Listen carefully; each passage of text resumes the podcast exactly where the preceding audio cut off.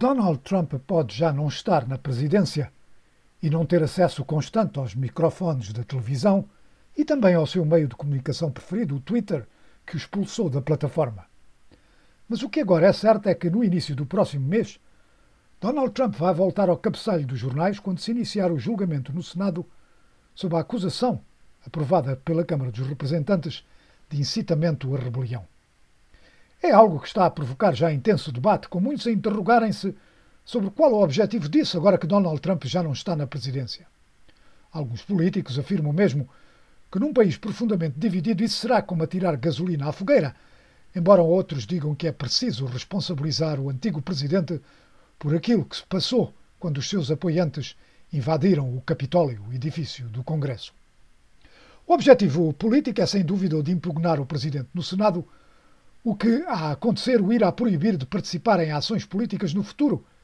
Isto numa altura em que há notícias que Trump quer formar um novo partido político, o Partido Patriótico.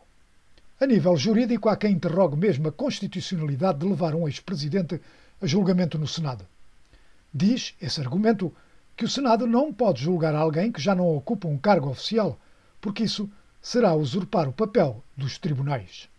Mitt Romney é um senador republicano que apoiou a impugnação de Trump na Câmara dos Representantes e discorda dessa interpretação. Well, I've read a number of law review uh, articles, and I think if you put aside the uh, the partisan uh, columns, if you will, that are written in various publications, and look at those uh, that are written by uh, by academics. Eu já li vários artigos jurídicos e penso que se puser de parte o partidarismo de alguns artigos escritos em diversas publicações, e se olharmos para aqueles escritos por académicos, a preponderância da opinião jurídica é que um julgamento de impugnação, depois de alguém abandonar o seu cargo público, é constitucional.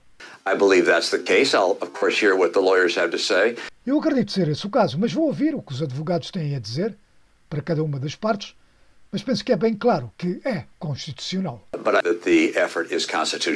Palavras do republicano Mitt Romney. Mas mesmo que o caso prossiga no Senado, o que vai acontecer tendo em conta a maioria democrata, isso não significa que Trump irá ser impugnado. Para isso é preciso que dois terços dos senadores votem a favor da impugnação, o que significa que 17 dos 50 republicanos terão que votar a favor. Gerald Sabe é um dos diretores executivos do Wall Street Journal. I think chances are very slim. I, I just can't imagine 17 Republicans moving. I think you're going to have some. Eu penso que essa possibilidade é muito pouca. Não consigo imaginar 17 republicanos a aprovarem isso.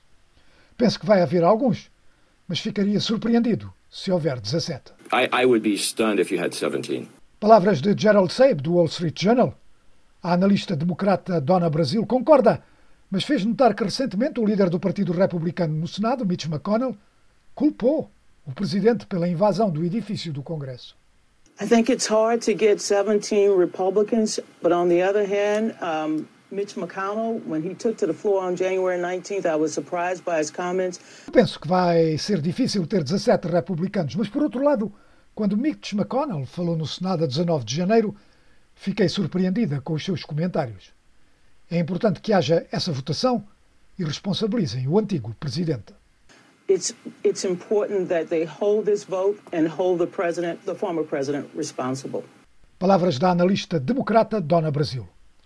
O que é certo, contudo, é que o julgamento de Trump no Senado surge numa altura pouco propícia para o presidente Joe Biden, que, no início da sua governação, tem uma agenda cheia de nomeações para cargos de governo e de programas governativos que têm que ser aprovados pelo Congresso. Para além disso, para Biden, que fez um discurso de tomada de posse baseado na reconciliação, o julgamento pode ser visto como um ato de vingança política que visa afastar Trump da cena política. De novo, Gerald Sabe, do Wall Street Journal. What I'm really struck by is um, the fact that the president, Joe Biden, has never expressed much enthusiasm for this impeachment trial. They're not opposed to it, but I think they realize the potential for this to be a huge distraction. Uh, um... O que mais me chamou a atenção é que o presidente Joe Biden nunca expressou muito entusiasmo por este julgamento de impugnação. Na Casa Branca não são põem, mas penso que estão conscientes que isto tem todo o potencial de ser uma distração enorme que vai atrasar com o pacote para o combate ao coronavírus, e também as nomeações e confirmações de pessoas para o gabinete de Biden vão também ser atrasadas pelo julgamento de impugnação. E isso não faz ninguém na nova administração contente. That doesn't make anybody in the new administration particularly happy. So I think there's a kind of a decided lack of enthusiasm, but it's going to go it's going to happen, it's going to move forward. Penso que há decididamente uma falta de entusiasmo, mas vai acontecer, vai avançar. Um dos efeitos secundários disto, que penso ser irónico, é que se vai dar a Donald Trump aquilo que ele mais quer, que é mais atenção e mais oxigênio. E isso não agrada também a muitos republicanos. Eram palavras de Gerald Saib, do diário Wall Street Journal. O julgamento de Trump começa no dia 8 de fevereiro.